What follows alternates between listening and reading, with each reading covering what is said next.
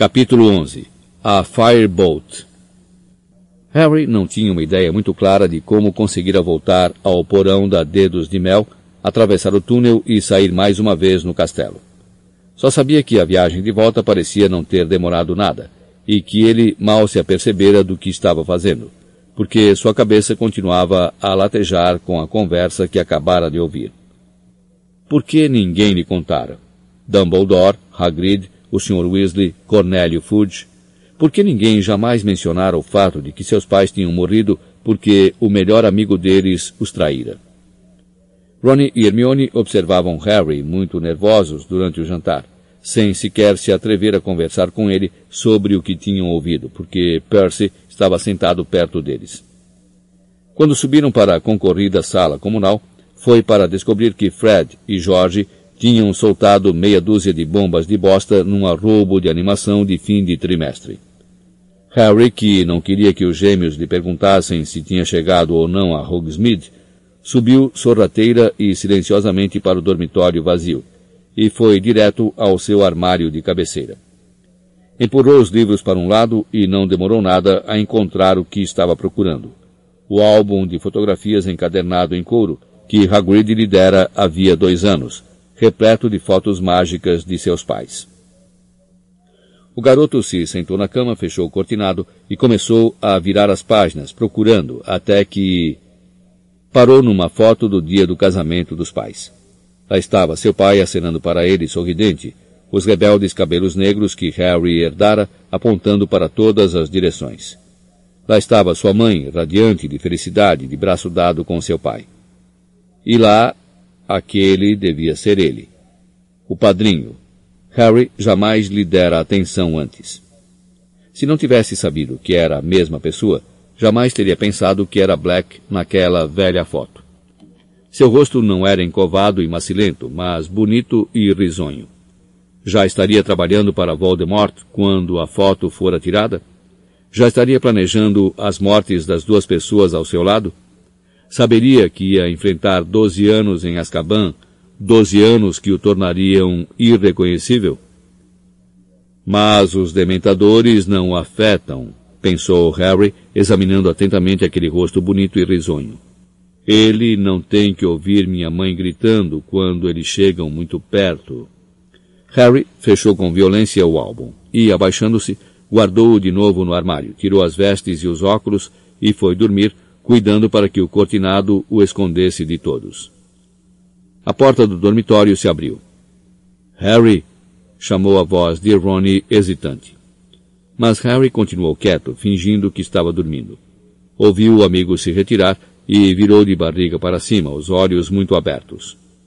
Um ódio que ele jamais conhecera começou a crescer dentro dele como veneno. Viu Black rindo-se dele no escuro, como se alguém tivesse colado a foto do álbum em seus olhos. Assistiu como se estivesse vendo um filme a Sirius Black explodir Pedro Pettigrew, que lembrava Neville Longbottom, em mil pedaços. Ouviu, embora não tivesse a menor ideia do som que teria a voz de Black, um murmúrio baixo e excitado. Aconteceu, meu senhor. Os Potter me escolheram para fiel do seu segredo. E então ouviu outra voz, rindo-se histericamente. A mesma risada que Harry ouvia mentalmente sempre que os dementadores se aproximavam. Harry, você. você está com uma cara horrível. O garoto só adormecera quando o dia ia raiando. Ao acordar, encontrou o dormitório vazio, deserto. Se vestiu e desceu para a sala comunal, também vazia, exceto pela presença de Ronnie, que comia sapos de creme de menta e massageava a barriga, e Hermione, que espalhara os deveres de casa em cima de três mesas. Onde foi todo mundo? perguntou Harry. Embora. Hoje é o primeiro dia das férias, está lembrado? respondeu Ronnie, observando o amigo atentamente. É quase hora do almoço. Eu ia subir para acordá-lo daqui a pouquinho. Harry afundou em uma poltrona junto à lareira. A neve continuava a cair lá fora. Bichento estava esparramado diante da lareira como um grande tapete amarelo avermelhado. Realmente você não está com uma cara muito boa, sabe? Disse Hermione, examinando ansiosa o rosto do garoto. Estou ótimo, retrucou ele. Harry, escuta aqui, disse Hermione, trocando um olhar com Ronnie. Você deve estar realmente perturbado com o que ouviu ontem. Mas o importante é não fazer nenhuma bobagem. Como o quê? Como tentar ir atrás de Black? Disse Ronnie depressa. Harry percebeu que os dois tinham ensaiado aquela conversa enquanto ele estivera dormindo. Não respondeu nada. Você não vai, não é mesmo, Harry? insistiu Hermione. Porque não vale a pena morrer por causa do Black, disse Ronnie. Harry olhou para os amigos. Eles pareciam não ter entendido o problema. Vocês sabem o que eu vejo e ouço cada vez que um dementador se aproxima de mim? Ronnie e Hermione sacudiram a cabeça apreensivos. Ouço minha mãe gritar e suplicar a Voldemort. E se alguém ouve a mãe gritar daquele jeito pouco antes de morrer, não dá para esquecer depressa. E se descobre que alguém que ela acreditava ser amigo foi o traidor que pôs Voldemort na pista dela, mas não tem nada que você possa fazer, disse Hermione, impressionada. Os dementadores vão capturar Black e ele vai voltar a Azkaban, e, e é muito bem feito para ele. Você ouviu o que Fudge disse. Black não é afetado por Azkaban como as pessoas normais. Não é um castigo para ele como é para os outros. Então o que é que você está dizendo? perguntou Ronnie muito tenso. Você quer uh, matar Black ou coisa parecida? Não seja bobo, disse Hermione, cuja voz transparecia pânico. Harry não quer matar ninguém, não é mesmo? Mais uma vez, Harry não respondeu.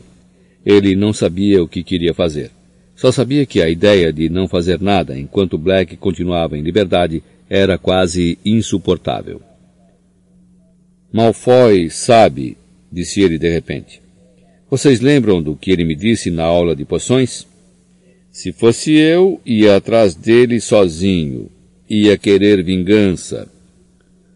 Você vai seguir o conselho de Malfoy em vez do nosso? Perguntou Ronnie enfurecido. Escuta aqui. Você sabe o que a mãe do Pettigrew recebeu depois que Black acabou com o filho dela? Papai me contou. A ordem de Merlin, primeira classe, e o dedo de Pettigrew em uma caixa. Foi o maior pedaço dele que conseguiram encontrar. Black é um louco, Harry, e é perigoso. O pai de Malfoy deve ter contado a ele, disse Harry, não dando atenção a Ronnie. Fazia parte do círculo íntimo de Voldemort, Faz favor de dizer você sabe quem? exclamou Ronnie com raiva. Então, obviamente, os Malfoy sabiam que Black estava trabalhando para Voldemort. E Malfoy adoraria ver você desintegrado em um milhão de pedaços como Pettigrew. Caia na real, Harry. A esperança de Malfoy é que você seja morto antes de ele precisar jogar quadribol contra você. Harry, por favor, pediu Hermione, os olhos agora brilhando de lágrimas. Por favor, tenha juízo. Black fez uma coisa horrível demais, mas não corra riscos. É isso que Black quer. Ah, Harry, você vai fazer o jogo do Black se for atrás dele. Seus pais não iam querer que você se machucasse, iam? Jamais iam querer que você saísse procurando o Black. Eu nunca vou saber o que eles iam querer, porque Graças ao Black, nunca conversei com eles, disse Harry com rispidez. Houve um silêncio em que Bichento se espreguiçou com desenvoltura, flexionando as garras. O bolso de Ronnie estremeceu. Escuta, disse o garoto, obviamente procurando mudar de assunto. Estamos de férias, já é quase Natal. Vamos, vamos descer para ver o Hagrid. Não o visitamos há uma eternidade. Não, disse Hermione depressa. Harry não pode sair do castelo, Ronnie. É, vamos, disse Harry, se endireitando na poltrona. Assim posso perguntar a ele por que nunca mencionou o Black quando me contou a história dos meus pais. Continuar a discussão sobre Sirius Black não era obviamente o que Ronnie tinha em mente. Ou poderíamos jogar uma partida de xadrez, disse ele depressa ou de bexigas. Percy deixou um jogo. Não. Vamos visitar Hagrid. Disse Harry com firmeza. Então, os três apanharam as capas nos dormitórios e saíram pelo buraco do retrato. Levantem-se para lutar, seus vira-latas covardes! Desceram pelo castelo vazio e cruzaram as portas de carvalho. Os garotos caminharam sem pressa pelos jardins, deixando uma vala rasa na neve faiscante e solta. As meias e as bainhas das capas foram se molhando e congelando. A floresta proibida parecia que fora encantada. Cada árvore se cobrira de salpicos prateados, e a cabana de Hagrid lembrava um bolo com glacê. Ronnie bateu, mas não teve resposta. Será que ele saiu? perguntou Hermione, que tremia embaixo da capa. Ronnie encostou o ouvido na porta. Tem um barulho esquisito, disse. Escuta só. Será o canino? Harry e Hermione encostaram os ouvidos na porta também. De dentro da cabana vinham gemidos baixos e soluçantes. Será que não é melhor a gente ir chamar alguém? perguntou Ronnie nervoso. Hagrid! chamou Harry, dando socos na porta. Hagrid, você está aí? Ouviu-se um som de passos pesados. Depois, a porta se abriu com um rangido. Hagrid estava ali parado com os olhos vermelhos e inchados, as lágrimas caindo pelo seu colete de couro. Vocês souberam? perrou ele e se atirou no pescoço de Harry. Tendo Hagrid no mínimo duas vezes o tamanho de um homem normal, isso não foi brincadeira. O garoto quase desabando sob o peso do gigante foi salvo por Ronnie e Hermione, que seguraram um em cada braço de Hagrid e o puxaram para dentro da cabana. O guarda-caça deixou-se conduzir até uma cadeira e se largou em cima da mesa, soluçando descontrolado, o rosto brilhante de lágrimas que escorriam por sua barba embaraçada.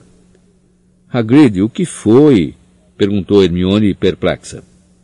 Harry reparou em uma carta de aparência oficial aberta em cima da mesa. O que é isso, Hagrid? Os soluços de Hagrid redobraram, mas ele empurrou a carta para o garoto que a apanhou e leu em voz alta. Prezado Sr. Hagrid, Dando prosseguimento ao nosso inquérito sobre o ataque do hipogrifo a um aluno seu, aceitamos as ponderações do professor Dumbledore de que o senhor não é responsável pelo lamentável incidente. Bem, então está tudo certo, Hagrid, exclamou Ronnie, dando uma palmadinha no ombro do amigo. Mas Hagrid continuou a soluçar e fez sinal com uma de suas gigantescas mãos, convidando Harry a continuar a leitura da carta. No entanto, devemos registrar a nossa preocupação quanto ao hipogrifo em pauta. Decidimos acolher a reclamação oficial do Sr. Lúcio Malfoy, e o caso será encaminhado à Comissão para a Eliminação de Criaturas Perigosas. A audiência terá lugar em 20 de abril, e solicitamos que o senhor se apresente com seu hipogrifo nos escritórios da comissão em Londres nessa data. Entre mentes, o animal deverá ser mantido preso e isolado. Atenciosamente, seguia-se uma lista com os nomes dos conselheiros da escola. Ah! exclamou Ronnie. Mas você disse que o bicuço não é um hipogrifo bravo, Hagrid. Aposto como ele vai se safar. Você não conhece as gárgulas da Comissão para a Eliminação de Criaturas Perigosas, respondeu Hagrid com a voz engasgada enxugando os olhos na manga. Eles têm má vontade com as criaturas interessantes. Um som repentino vindo de um canto da cabana fez Harry, Ronnie e Hermione se virarem depressa. Bicuço, o hipogrifo, estava deitado a um canto mastigando alguma coisa que fazia escorrer sangue por todo o soalho. Eu não podia deixar ele amarrado lá fora, na neve, explicou Hagrid, sufocado. Sozinho, no Natal. Harry, Ron e Hermione se entreolharam. Nunca tinham concordado com Hagrid sobre o que o guarda-caça chamava de criaturas interessantes e outras pessoas chamavam de monstros aterrorizantes. Por outro lado, não parecia haver nenhuma maldade específica em Bicuço. De fato, pelos padrões normais de Hagrid, o bicho era sem dúvida engraçadinho. Você terá que preparar uma boa defesa, Hagrid, falou Hermione, sentando-se e pondo a mão no braço maciço do amigo. Tenho certeza de que você pode provar que Bicuço é seguro. Não vai fazer nenhuma diferença, soluçou Hagrid. Aqueles demônios da eliminação, eles são controlados por Lúcio Malfoy. Tem medo dele. E se eu perder o caso, o bicuço... Hagrid passou o dedo rapidamente pela garganta. Depois deixou escapar um lamento e caiu para frente, deitando a cabeça nos braços. E Dumbledore, Hagrid? perguntou Harry. Ele já fez mais do que o suficiente por mim, gemeu Hagrid. Já tem muito com que se ocupar só para segurar os dementadores fora do castelo e o Sirius Black rondando. Ron e Hermione olharam depressa para Harry como se esperassem que o garoto fosse começar a criticar Hagrid por não ter contado a verdade sobre Black. Mas Harry não teve coragem de perguntar nada, não naquele momento em que estava vendo o amigo tão infeliz e amedrontado. Escuta aqui, Hagrid, disse Harry. Você não pode desistir. Hermione tem razão. Você só precisa de uma boa defesa. Pode nos chamar como testemunhas. Tenho certeza de que já li um caso de alguém que provocou um hipogrifo, disse Hermione pensativa. E o bicho foi inocentado. Vou procurar para você, Hagrid, e verificar exatamente o que aconteceu. Hagrid chorou ainda mais alto. Harry e Hermione olharam para Ron pedindo ajuda. Uh, e se eu fizesse uma xícara de chá para nós? ofereceu-se o garoto. Harry olhou para ele espantado. É o que a minha mãe faz sempre que alguém está chateado, murmurou Ronnie, encolhendo os ombros. Finalmente, depois de muitas reafirmações de ajuda e uma caneca de chá fumegante diante dele, Hagrid assoou o nariz com um lenço do tamanho de uma toalha de mesa e disse, Vocês têm razão. Não posso me entregar assim. Tenho que me controlar. Canino, o cão de caçar javalis, saiu timidamente debaixo da mesa e descansou a cabeça no joelho do dono. Não tenho andado muito bem ultimamente, disse Hagrid, acariciando o canino com uma das mãos e enxugando o rosto com a outra. Preocupado com o bicurso e com a turma que não está gostando das minhas aulas. Nós gostamos, mentiu Hermione na mesma hora. É, elas são ótimas, acrescentou Ronnie cruzando os dedos embaixo da mesa. E eh, como é que vão os vermes? Mortos, disse Hagrid sombriamente. Alface demais. Ah, não! exclamou Ronnie com um trejeito de riso na boca. E esses dementadores fazendo eu me sentir péssimo e tudo mais, disse Hagrid com um súbito estremecimento. Tenho que passar por eles todas as vezes que quero beber alguma coisa no Três Vassouras. É como se eu estivesse de volta a Azkaban. Ele se calou e tomou um pouco de chá. Harry, Ron e Hermione observaram prendendo a respiração.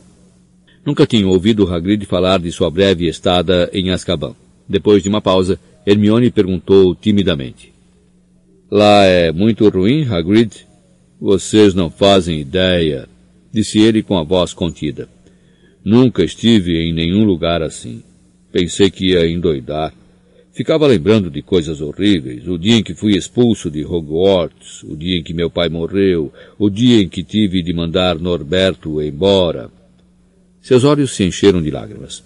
Norberto era o bebê dragão que Hagrid ganhara certa vez em um jogo de cartas. A pessoa não consegue mais se lembrar de quem é depois de algum tempo e começa a achar que não vale a pena viver. Eu tinha esperança de morrer durante o sono. Quando me soltaram, foi como se eu estivesse renascendo. Tudo voltou como uma avalanche. Foi a melhor sensação do mundo. E vejam bem, os dementadores não gostaram nada de me deixar sair. Mas você era inocente? exclamou Hermione. Hagrid riu pelo nariz. Você acha que eles se importam com isso? Que nada. Desde que tenham umas centenas de seres humanos trancafiados com eles para poder sugar toda a felicidade deles, não estão nem aí se alguém é ou não é culpado. Hagrid ficou calado por um instante olhando para o chá. Depois disse em voz baixa. Pensei, em deixar Bicuço ir embora, tentar fazê-lo fugir. Mas como é que a gente explica para um hipogrifo que ele tem que se esconder? E, e eu tenho medo de desrespeitar a lei. Ele ergueu os olhos para os garotos, as lágrimas outra vez escorrendo pelo rosto. Não quero nunca mais na vida voltar para Azkaban. A ida à cabana de Hagrid, embora não tivesse sido divertida, em todo caso, produzira o efeito que Rony e Hermione esperavam. Ainda que Harry não tivesse de modo algum esquecido Black, não iria poder ficar pensando todo o tempo em vingança se quisesse ajudar Hagrid a vencer a causa contra a Comissão para a Eliminação de Criaturas Perigosas. Ele, Ronnie e Hermione foram no dia seguinte à biblioteca e voltaram ao vazio salão comunal carregados de livros que poderiam ajudar a preparar a defesa para o bicuço. Os três se sentaram diante do fogo forte que havia na lareira e folhearam lentamente as páginas de livros empoeirados sobre casos famosos de feras que saíram para roubar ou atacar gente, falando-se ocasionalmente quando deparavam com alguma coisa que servisse. Aqui tem uma coisa. Houve um caso em 1722, mas o hipogrifo foi condenado. Ah, cá. Olhem só o que fizeram com ele. Que coisa horrível. Esse aqui pode ajudar, olhem. Uma manticora atacou alguém ferozmente em 1296 e deixaram o bicho livre. Ah, não. Foi só porque todos estavam com medo de se aproximar dele.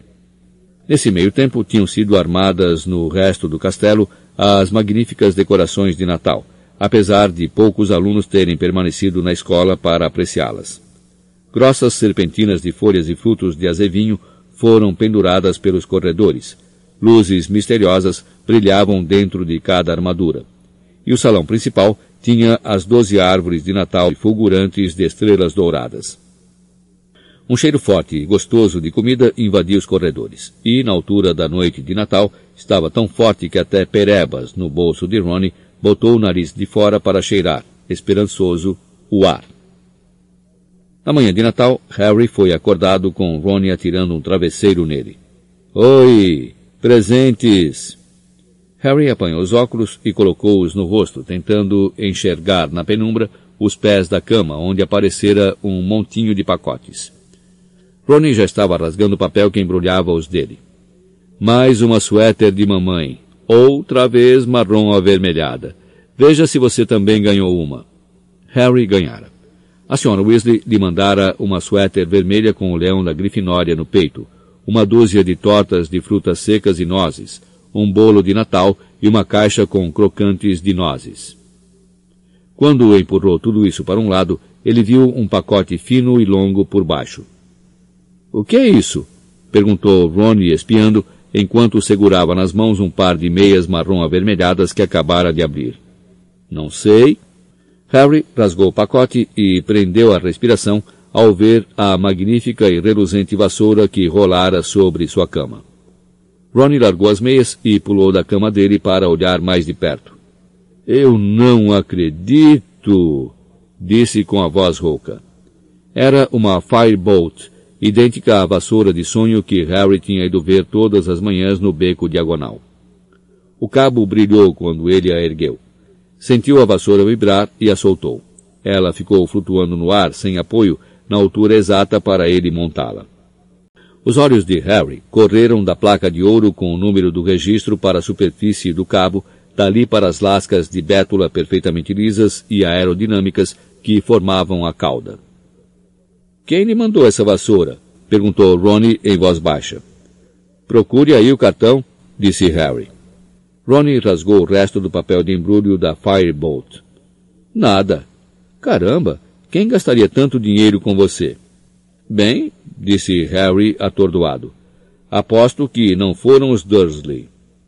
Aposto que foi Dumbledore, disse Ronnie, agora rodeando a Firebolt e apreciando cada centímetro de sua glória. Ele lhe mandou a capa da invisibilidade anonimamente, mas era do meu pai, respondeu Harry. Dumbledore só estava passando a capa para mim. Ele não gastaria centenas de galeões comigo. Não pode sair dando coisas assim para alunos. Por isso mesmo é que não ia dizer que foi ele, concluiu Ronnie. Para um debilóide feito Malfoy, não dizer que é favoritismo. Ei, Harry! Ronnie deu uma grande gargalhada. Malfoy! Espera até ele ver você montado nisso. Vai ficar doente de inveja. É uma vassoura de padrão internacional. Ah, isso é. Não consigo acreditar, murmurou Harry, alisando a Firebolt, enquanto Ronnie afundava na cama dele, rindo de se acabar só de pensar no Malfoy. Quem eu sei, disse Ronnie se controlando. Eu sei quem poderia ter sido. O Lupin. Que? disse Harry, agora começando a rir também. Lupin? Olha, se ele tivesse tanto ouro assim, poderia comprar umas vestes novas. É, mas ele gosta de você. E estava ausente quando a sua Nimbus se arrebentou, e talvez tenha ouvido falar do acidente e resolvido visitar o beco diagonal e comprar a vassoura para você. O que é que você quer dizer com estava ausente? perguntou Harry. Ele estava doente quando eu joguei aquela partida. Bem, ele não estava na ala hospitalar, disse Ronnie. Eu estava lá limpando comadres, cumprindo aquela detenção que o Snape me deu, se lembra? Harry franziu a testa para Ronnie. Não posso imaginar Lupin comprando um presente desses. Do que é que vocês estão rindo? Hermione acabara de entrar, vestindo um robe e segurando o bichento, que estava com a cara de extremo mau humor e um fio de lantejoulas em volta do pescoço. Não entra aqui com ele, disse Ronnie, apanhando Perebas depressa das profundezas de sua cama e guardando-o no bolso do pijama. Mas Hermione não ouviu. Largou o bichento na cama vazia de cimas e grudou os olhos, boca aberta, na Firebolt. Ah, Harry! Quem lhe mandou isso? Não tenho a menor ideia. Não tinha cartão nem nada. Para sua surpresa, Hermione não pareceu nem excitada nem intrigada com a informação. Pelo contrário, ficou desapontada e mordeu o lábio. Que é que você tem? perguntou Ronnie.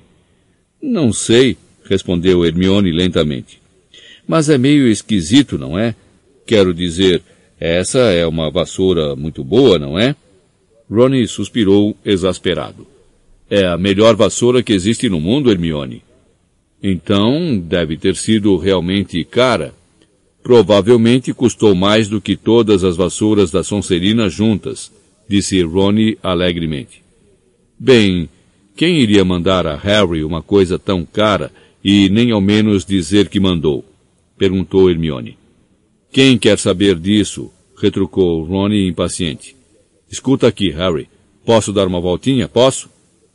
Acho que ninguém devia montar essa vassoura por enquanto, disse Hermione com a voz esganiçada. Harry e Ronnie encararam a garota. O que é que você acha que o Harry vai fazer com ela? Varrer o chão? Mas antes que Hermione pudesse responder, Bichento saltou da cama de cimas direto para o peito de Ronnie. Tire-o daqui! berrou Ronnie ao mesmo tempo em que as garras de Bichento rasgaram seu pijama, e Perebas tentou uma fuga desesperada por cima do seu ombro. Ronnie agarrou Perebas pelo rabo e mirou em bichento um pontapé mal calculado, que acabou acertando o malão aos pés da cama de Harry. Derrubou-o e fez Ronnie pular pelo quarto, uivando de dor. O pelo de bichento de repente ficou em pé. Um assobio alto e fino começou a invadir o quarto. O bisbilhoscópio de bolso saltara de dentro das meias velhas do tio Walter e saíra rodopiando e cintilando pelo chão. Eu tinha me esquecido dele, exclamou Harry, que se abaixou e recolheu o bisbilhoscópio. Nunca uso estas meias se posso evitar. O pequeno peão girava e assobiava na palma da mão do garoto. Bichento sibilava e bufava para ele. É melhor você levar esse gato daqui, Hermione, disse Ronnie furioso, sentando-se na cama de Harry e massageando o dedão do pé. Será que dá para você guardar essa coisa? acrescentou ele para Harry, quando Hermione ia se retirando do quarto. Os olhos amarelos de Bichento continuavam fixos nele, cheios de malícia. Harry tornou a enfiar o bisbilhoscópio nas meias e atirou-o de volta ao malão. Tudo o que se ouvia agora eram gemidos de dor e raiva que Ronnie abafava. Perebas estava alinhado nas mãos do dono. Já fazia tempo que Harry o vira fora do bolso do amigo e teve a desagradável surpresa de observar que Perebas, antigamente tão gordo, estava agora magérrimo. E também tinha perdido pelos em alguns pontos do corpo. Ele não está com uma aparência muito boa, não é? comentou Harry. É estresse, respondeu Ronnie. Ele até estaria bem se aquela bola idiota de pelos o deixasse em paz. Mas Harry, se lembrando que a mulher na loja de animais mágicos dissera que os ratos só viviam três anos, não pôde deixar de sentir que, a não ser que Perebas tivesse poderes jamais revelados, ele estava chegando ao fim da vida. E, apesar das queixas frequentes do amigo de que o rato estava chato e inútil, ele tinha certeza de que Ronnie ficaria muito infeliz se o bicho morresse. O espírito de Natal estava decididamente em baixa no salão comunal da Grifinória àquela manhã. Hermione prendera Bichento no dormitório das meninas, mas estava furiosa com Ronnie por ter tentado chutá-lo. Ronnie continuava fumegando de raiva com a nova tentativa que o gato fizera de comer seu rato. Harry desistiu de tentar fazer os dois se falarem e se ocupou em examinar a Firebolt que trouxera com ele para a sala. Por alguma razão, isso pareceu aborrecer Hermione também. Ela não fez comentário algum, mas não parava de lançar olhares carrancudos à vassoura, como se esta também tivesse criticado o bichento. À hora do almoço, eles desceram para o salão principal e descobriram que as mesas das casas tinham sido encostadas nas paredes outra vez, e que uma única mesa fora posta para doze pessoas no meio do salão. Os professores Dumbledore, Minerva McGonagall, Snape, Sprout e Flitwick estavam sentados à mesa, bem como Filch, o zelador, que tirara o avental marrom de uso diário e estava enfatiotado com uma casaca muito velha de aspecto mofado. Havia apenas mais três alunos, dois novatos extremamente nervosos e um garoto mal-humorado da Sonserina. Feliz Natal! desejou Dumbledore quando Harry, Ron e Hermione se aproximaram da mesa. Como éramos tão poucos, me pareceu uma tolice usar as mesas das casas. Sentem-se, sentem-se. Harry, Ron e Hermione se sentaram lado a lado na ponta da mesa. Balas de estalo, disse Dumbledore entusiasmado, oferecendo a ponta de um tubo prateado a Snape, que o pegou com relutância e puxou. Com um estampido, a bala se rompeu e surgiu um grande chapéu cônico de bruxo encimado por um urubu empalhado. Harry, lembrando-se do bicho-papão, procurou os olhos de Ronnie e os dois sorriram. A boca de Snape se comprimiu e ele empurrou o chapéu para Dumbledore, que o trocou pelo próprio chapéu de bruxo na mesma hora.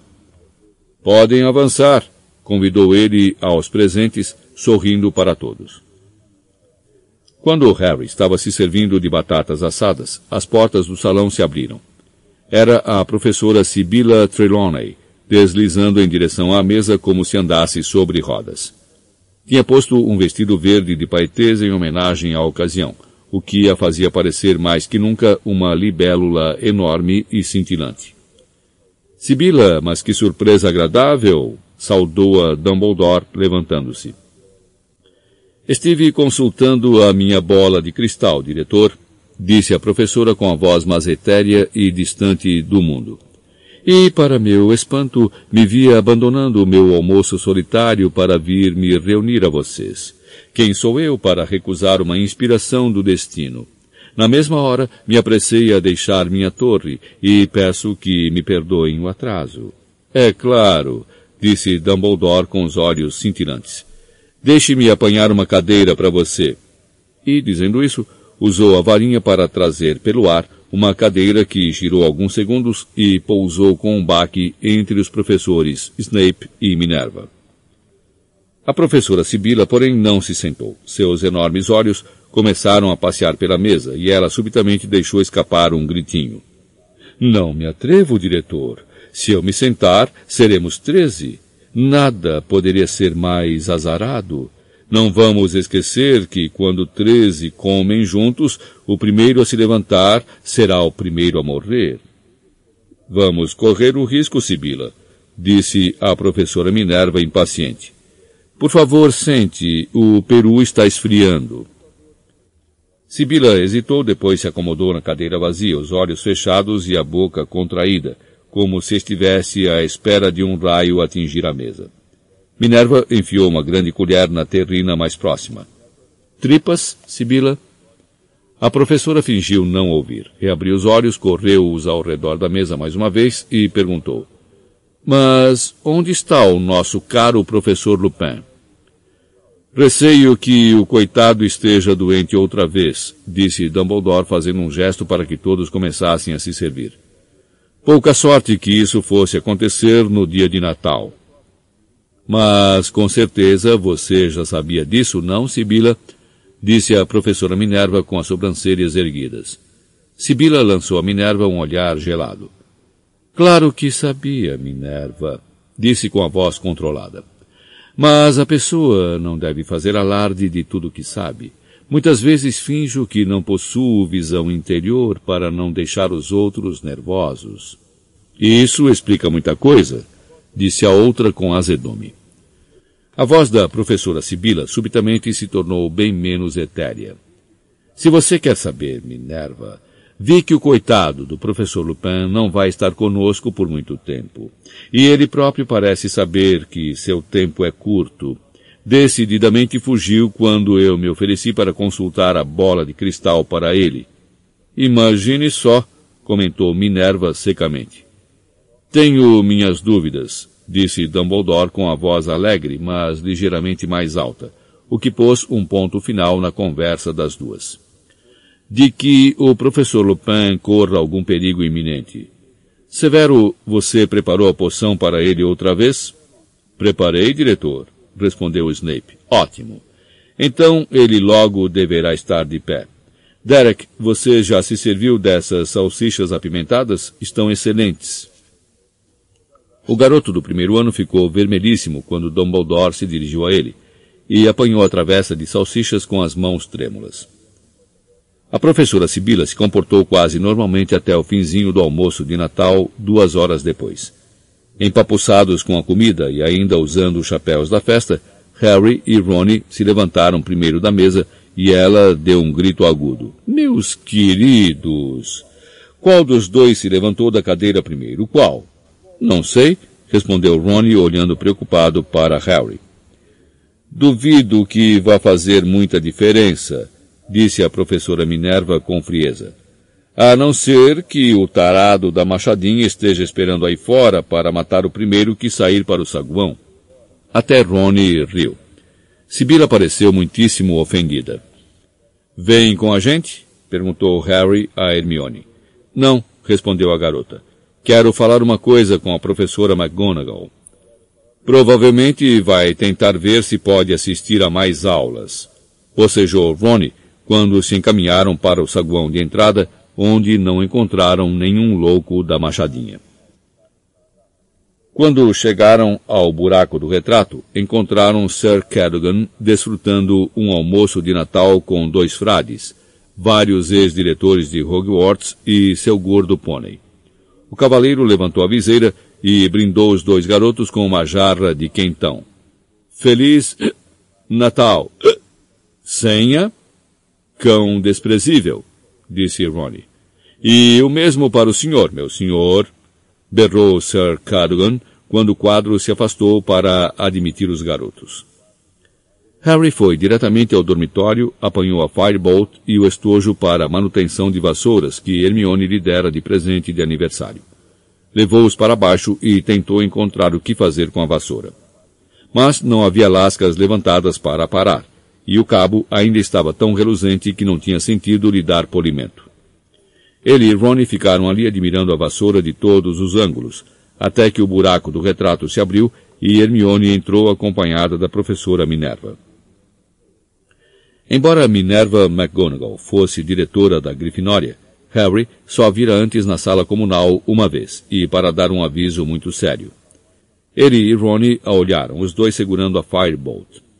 Hermione contornou o lugar em que eles estavam, sentou-se, apanhou o livro mais próximo e escondeu o rosto nele. Então é isso? perguntou a professora com seu olhar penetrante, aproximando-se da lareira para examinar a Firebolt. A senhorita Granger acabou de me informar que alguém lhe mandou uma vassoura, Potter. Harry e Ronnie se viraram para olhar Hermione. Surpreenderam sua testa corando por cima do livro, que ela segurava de cabeça para baixo. Posso? Perguntou McGonagall, mas não esperou resposta para tirar a vassoura das mãos dos garotos. Examinou-a atentamente, do cabo às lascas. Hum. E não havia nenhum bilhete, nenhum cartão, Potter? Nenhuma mensagem de nenhum tipo? Não, disse Harry sem compreender. Entendo. Bem, receio que tenha de levar a vassoura, Potter. O quê? exclamou Harry, ficando em pé. Mas por quê? Teremos que verificar se não está enfeitiçada. Naturalmente, eu não sou especialista nesse assunto, mas imagino que Madame Hooch e o professor Flitwick possam desmontá-la. Desmontá-la? repetiu Ronnie, como se a professora fosse maluca. Não deve levar mais do que umas semanas. Você a receberá de volta se tivermos certeza de que está limpa. A vassoura não tem nada errado, exclamou Harry, a voz ligeiramente trêmula. Francamente, professora, você não pode saber, Potter, disse a professora com bondade. Pelo menos até ter voado nela, e receio que isso esteja fora de questão até nos certificarmos de que ninguém a alterou. Eu o manterei informado. A professora McGonagall deu meia volta levando a Firebolt e atravessou o buraco do retrato, que se fechou em seguida. Harry ficou observando a professora partir, a latinha de cera de polimento ainda na mão. Ron, porém, se voltou contra Hermione. Para que você foi correndo contar à professora Minerva? Hermione largou o livro de lado. Seu rosto continuava vermelho, mas ela se levantou e enfrentou Ronnie, desafiando-o. Porque achei, e a professora McGonagall concorda comigo, que provavelmente a vassoura foi mandada a Harry por Sirius Black.